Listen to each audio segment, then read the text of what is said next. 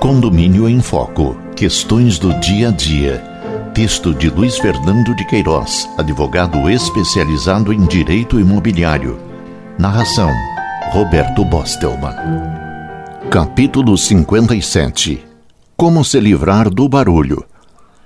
O caminho mais curto para aplicar a multa será a adequação da convenção ou do regimento interno, fixando as circunstâncias em que poderá ser exigida, evitando assim a necessidade de se convocar a Assembleia Geral para deliberar sobre casos específicos toda vez que ocorrerem. Sou síndico de um condomínio de 60 apartamentos. O problema básico é que, por estarmos perto de universidade, temos no prédio algumas repúblicas e, consequentemente, constantes e reiteradas reclamações de barulho, principalmente após as 22 horas. Habitualmente entramos em contato com o infrator. Posteriormente, aplicamos multa de 50% e até 100% do valor do condomínio.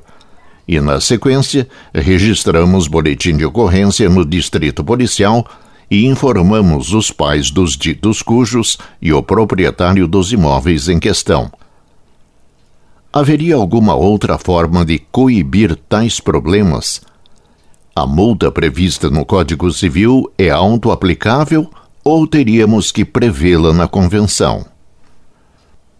O problema não é novo nas lides prediais e já foi pior, com certeza. Décadas atrás, quando o condomínio dava seus primeiros passos no Brasil, era comum as pessoas se comportarem como se vivessem em casa, sem levar em consideração a proximidade de seus vizinhos. Tinham pouca experiência de viver em coletividade, não se atinando com as restrições que o direito alheio exige. A pergunta transcrita constitui, de modo prático, um roteiro de ação para outros síndicos o consulente já vem aplicando uma série de medidas progressivas visando a coibir o barulho excessivo.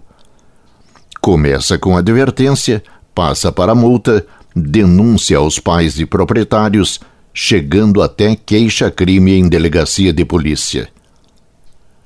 Poderia ainda mover ação judicial para que o juiz comine de pena pecuniária o infrator ou para obrigar o locador do imóvel a exercer ação de despejo por infração contratual. Regra geral. A propósito deste caso, lembra o Telecondo, fone 41 3223 8030, que por se tratar de locação de imóvel, deve ser observado disposto na lei do inquilinato, segundo a qual o locatário é obrigado a servir-se do imóvel para o uso convencionado ou presumido, compatível com a natureza desta e com o fim a que se destina, devendo tratá-lo com o mesmo cuidado como se fosse seu.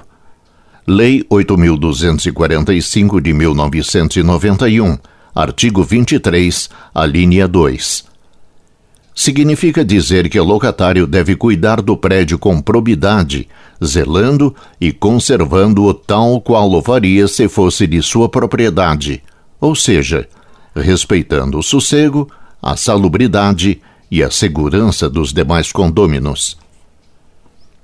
A multa prevista no Código Civil seria auto-aplicável ou teria que ser prevista na Convenção o descumprimento da obrigação de não utilizar as unidades autônomas ou partes comuns de modo prejudicial aos demais implica incidência de multa prevista no ato constitutivo ou na convenção, não podendo ela ser superior a cinco vezes o valor de suas contribuições mensais.